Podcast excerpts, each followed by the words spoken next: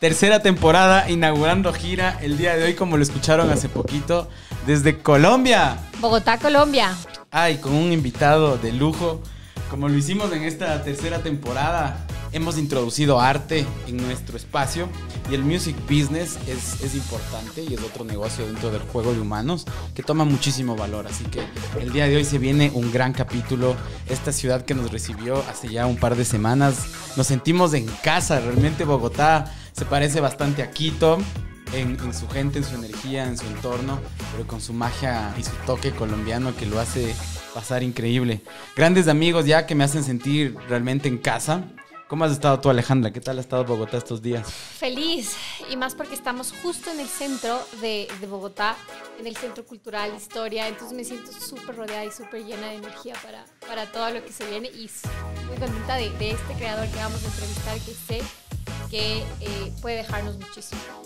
Bow presenta esta gira por Latinoamérica en la que vamos a recorrer Bogotá, Medellín, Lima y Santiago. Sin más que decir, voy a presentarles a un grande amigo, emprendedor, artista, productor, fundador de Rolo Records, Rolo Records y Escala Digital, eh, literato y gerente de marketing de Altafonte para Latinoamérica Centro.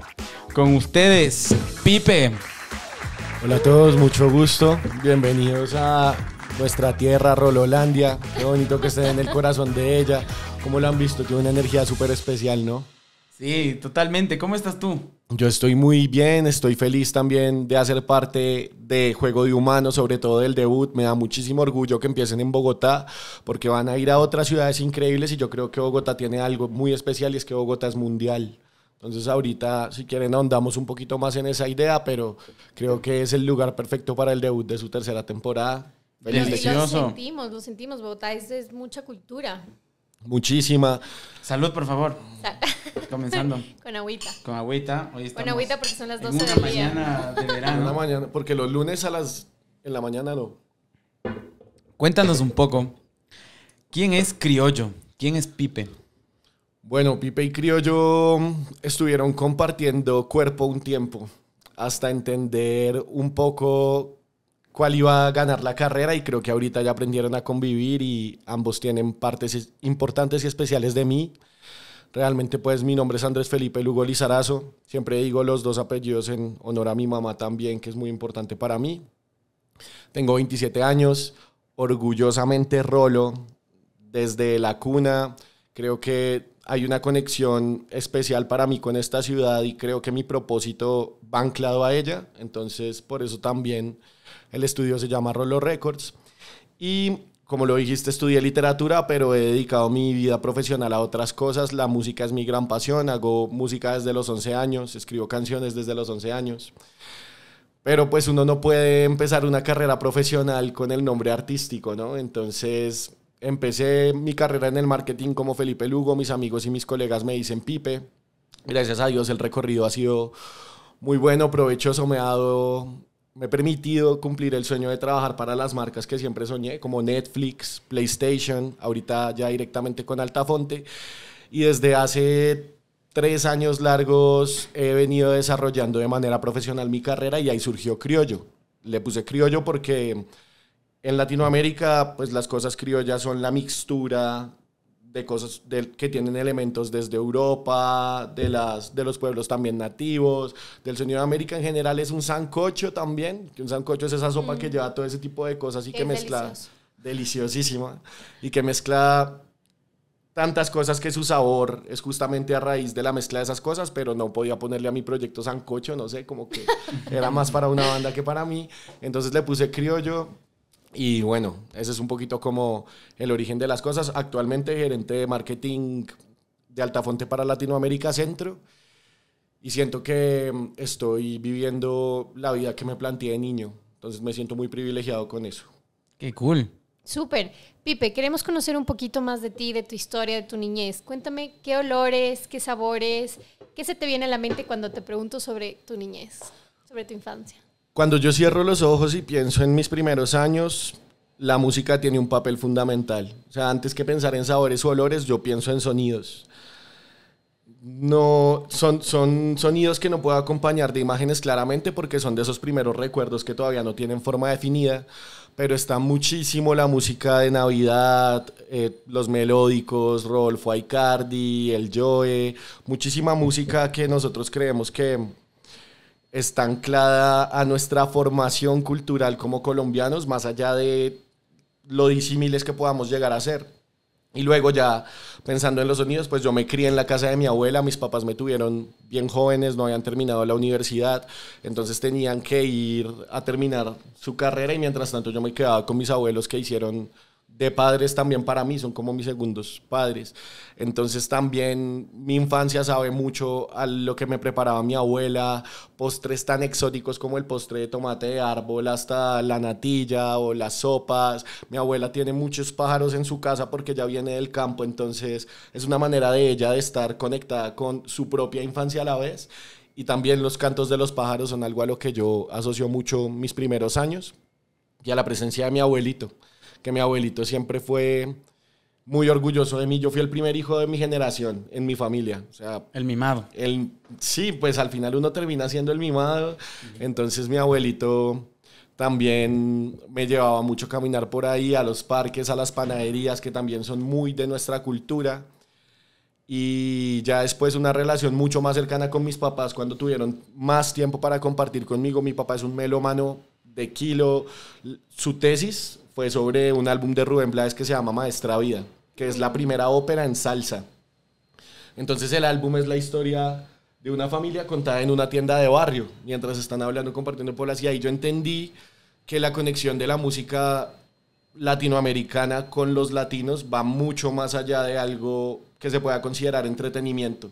Creo que tiene una raíz muy profunda conectada con nuestro modo de entender la vida, con nuestro modo de celebrar o de llorar. Creo que entendí a través de mi papá y de la vida en la casa con mis abuelos que la música no era solo entretenimiento, sino era la banda sonora de todos nuestros recuerdos. Entonces desde pequeño creo que al entender eso también quise dedicarle mi vida a la música. Y por eso hoy, si pudiera hablar con mi yo de ese momento, creo que sería un peladito bien orgulloso de hacia dónde fueron las cosas después amo la literatura, mis papás me leen también desde los poquitos ratos que tenían, entonces empecé a leer y a escribir desde pequeño y por eso decidí estudiar literatura eventualmente porque tuve dos profesoras de literatura que me abrieron la cabeza de una manera increíble de entender la literatura también latinoamericana. Yo soy un latinoamericano súper orgulloso, especialmente de Bogotá. Para los que están viendo esto en video, la tengo tatuada aquí en el pecho. O sea, ese es el nivel como de, de conexión que tengo con esta tierra. Creo que nuestro propósito como artistas, personas involucradas en la escena, como bogotanos o colombianos, es preservar y potenciar el poder de nuestra tierra a través de la cultura. Por eso todas las cosas que, de las que les he hablado que vienen desde mi infancia son culturales. La música, la literatura, la gastronomía, son todas cosas que al final terminan mezclando hacia aquí dentro de uno y trascendiendo el color de piel, trascendiendo como uno se pueda ver y nos abrazan como en, un, en una sola vibra todos nosotros cuando suenan canciones que son himnos y no solo canciones que están en el top, que creo que eso es algo que cuando uno entiende la importancia de la música para la cultura latina desbloquea gran parte de lo que algunos extranjeros no entienden y es que para nosotros esto no es una moda, es la vida misma. Cuéntame un poquito sobre tu adolescencia. Me dices que a los 11 años comenzaste a componer ya música. Sí, pues yo, el, barrio de mi abuela es un barrio todavía donde existen dinámicas populares que no se ven en una ciudad donde cada vez nos estamos volviendo más, como que se está normalizando la gentrificación, entonces cada vez los edificios se hacen más para arriba, para evitar nuestra distancia con la calle, para vivir cada uno más en su propia burbuja y desconectarnos un poquito de los problemas de la convivencia. En el barrio en el que yo crecí la convivencia no es un problema, era el potenciador máximo para que el barrio saliera adelante. Yo crecí en un barrio que se llama Ciudad Montes, al sur de la ciudad, que originalmente fue hecho para personas que prestaron servicio militar. Mi abuelo fue militar también, antes de dedicarse a vender tumbas, entonces tuvo una mezcla de profesiones bien interesante, donde su trabajo era pasar tocando puerta a puerta, vendiéndole a la gente el espacio donde iban a pasar su eternidad bajo la tierra. Entonces había también una manera de romper el hielo y de entender al otro siempre desde la confianza de estoy viniendo a tu casa a hablar de un tema muy sensible y mi abuelo me transmitió también ese respeto por la diferencia y por el otro también. Entonces, yo crecí jugando micro, o sea, el micro, además de la música, es mi pasión, el microfútbol, que acá en Colombia se le conoce como el fútbol, pero en asfalto, con canchas pequeñas, donde uno va a jugar con los del barrio. Y Colombia es potencia mundial de micro de fútbol sala, o sea, siempre le ganamos los partidos importantes a selecciones de la talla como Brasil, porque para nosotros el micro es el barrio, es como donde los jóvenes crecen, a veces se desarrolla un talento increíble y ayuda a construir una vida desde eso. Después de jugar micro, a veces nos quedábamos en la esquina y tenía varios vecinos a los que les gustó mucho siempre el rap, porque el rap estaba conectado al barrio, entonces nos quedábamos escuchando rap. A veces había incluso como unas sesiones muy primitivas de lo que luego evolucionó en el freestyle que conocemos a día de hoy ya digitalizado, pero no había pena de enseñar lo que uno escribía con los vecinos. Entonces, cuando agarré esa confianza, empecé a escuchar música. Realmente la, la, historia empieza un pelín antes porque yo le pedí a mi papá el mismo piano que todavía utilizo en el estudio a los nueve años. Yo estudié en un colegio de curas.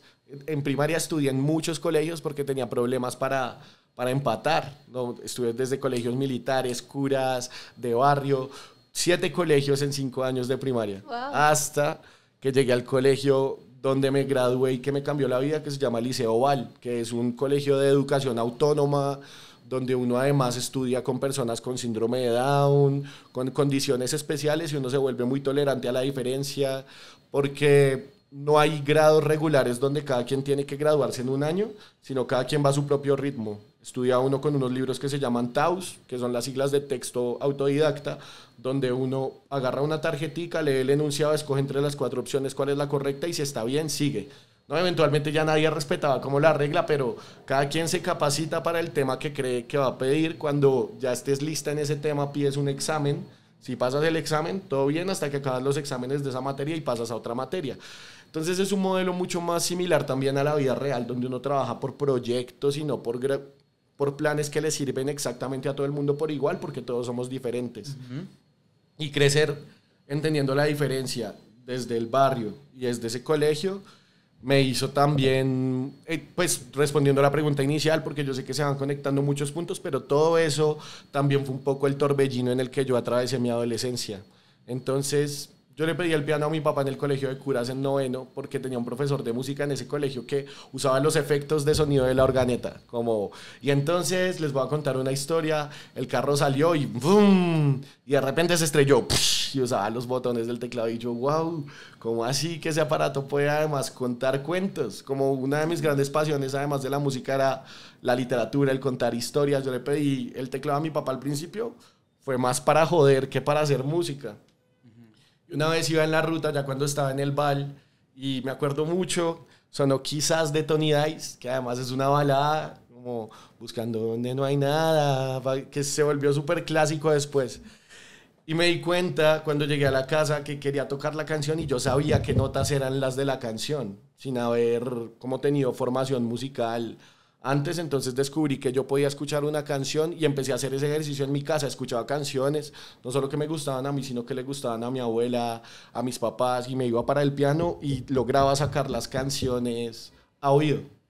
Entonces fui me pasé a música en el colegio, ya tuve como una formación un poquito, nada como profesional, pero tuve un profesor de música, varios de mis mejores amigos desde el colegio son músicos, incluso mi mejor amigo de toda la vida que conocí en el BAL, ahorita es pianista y director de piano cerca de una universidad de Chicago, becado, compartiendo tarima con las más grandes ligas de intérpretes de piano a nivel mundial. Entonces yo creo que desde pequeño ha estado yo no sé si la suerte existe o no, pero energéticamente creo que he llamado mucho personas que le dan la misma importancia a la música que yo desde muy pequeño. Y empecé a escribir. Ayer, estaba, ayer o antier le estaba mostrando a Sachino, me preguntó que cómo había empezado también justamente Sachino, uno de los miembros de Rolo Records. Y saqué mis primeros cuadernos de canciones que tengo todavía en la casa, desde, o sea, los que empecé a escribir a los 11 años. Y el primer cuaderno lo abro, es un cuaderno súper destruido ya de tantas veces que se le ha pasado la manito, que dice así en la primera página gigante, rap. O sea, yo empecé a escribir y yo dije, yo voy a hacer rap, que no sé, fue como el primer género con el que conecté a la hora de ponerme creativo. Y es un cuaderno que está lleno de páginas hasta el fondo. En la parte de atrás tiene los primeros bocetos de un grafitero importante ahorita en Bogotá, que es Lego, que tiene Legos por toda la ciudad. Entonces también en mi cuaderno estaba, no sé, siempre estuvo como la esencia del rap conectada al proyecto. Nunca dejé de escribir canciones, pero tampoco pensé que fuera a volverse mi vida tan temprano. Sí pensé que iba a ser algo que iba a llegar a ser, pero no pensé que tan temprano. Y es porque nunca lo dejé de hacer, siempre seguí conectando con gente, siempre seguí buscando cómo hacerlo. Hasta que mm, se va volviendo parte del personaje de uno, ¿no? Entonces uno se enamora de una pelada y uno... El otro puede que le dé dulces, que sea más guapo, pero yo le hago una canción y no hay nada como hacer una canción. O sea, eso es ya como un valor superior que ya se vuelve parte de, de lo que de lo que eres, de la manera en la que las otras personas te ven, tu sensibilidad artística, ya no la censuras, sino que la enalteces porque te das cuenta que genera un efecto en las otras personas.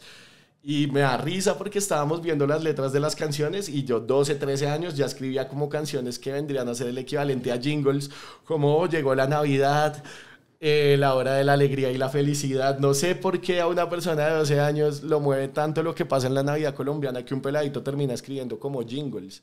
Entonces... Y ya conectaba con tu perfil empresarial y de marketing. Todo, pues obviamente todo cuando uno lo mira de adelante para atrás tiene mucho más sentido que de atrás para adelante. Yo no tengo personas antes de mí en la familia que hayan sido que hayan vivido profesionalmente de la música, aunque mi abuela canta hermoso, mi papá le dedicó su tesis a eso, mi abuelito es amante de las rancheras, sí, o sea, siempre hubo mucha música por todas partes, pero nunca había habido músicos.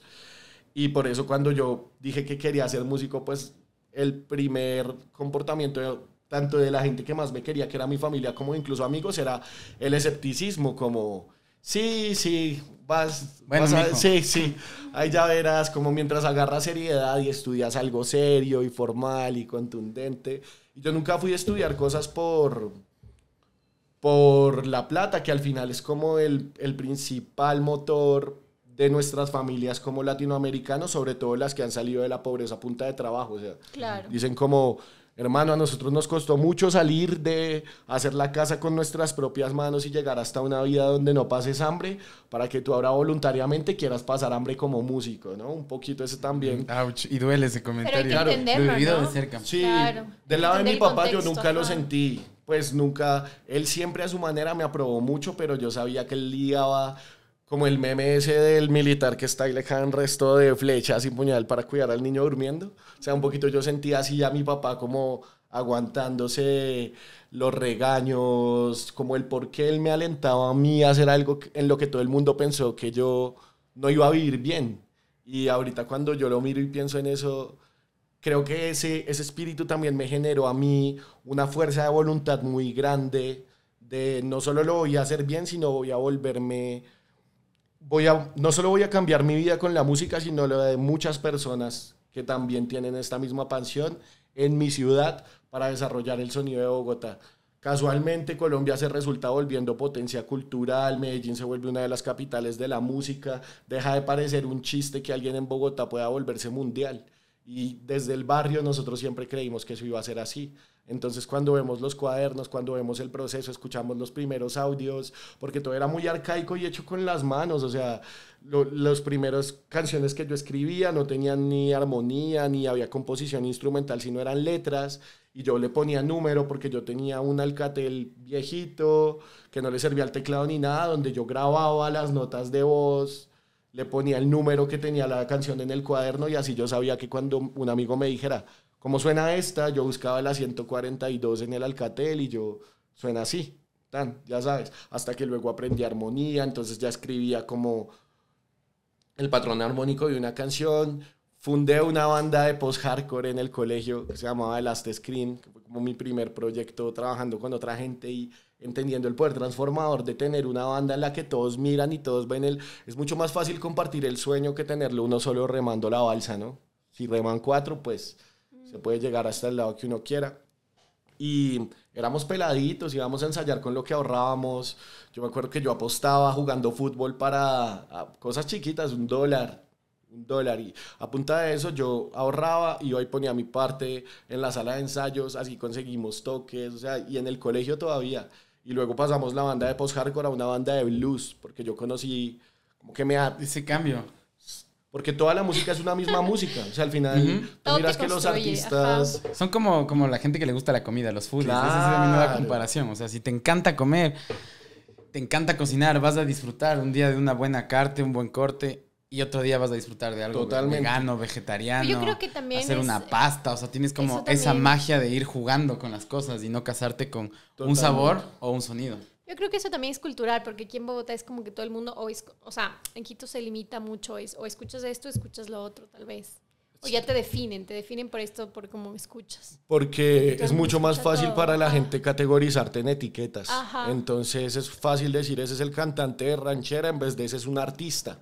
Y cuando, pero es un artista, ¿cómo? Explícame, porque nuestra cultura, al ser tanto de música popular, no tiene el valor el artista que debe tener, sobre todo porque muchas veces es formado por sí mismo, por la experiencia en bares, o sea, es una formación que no se puede legalizar.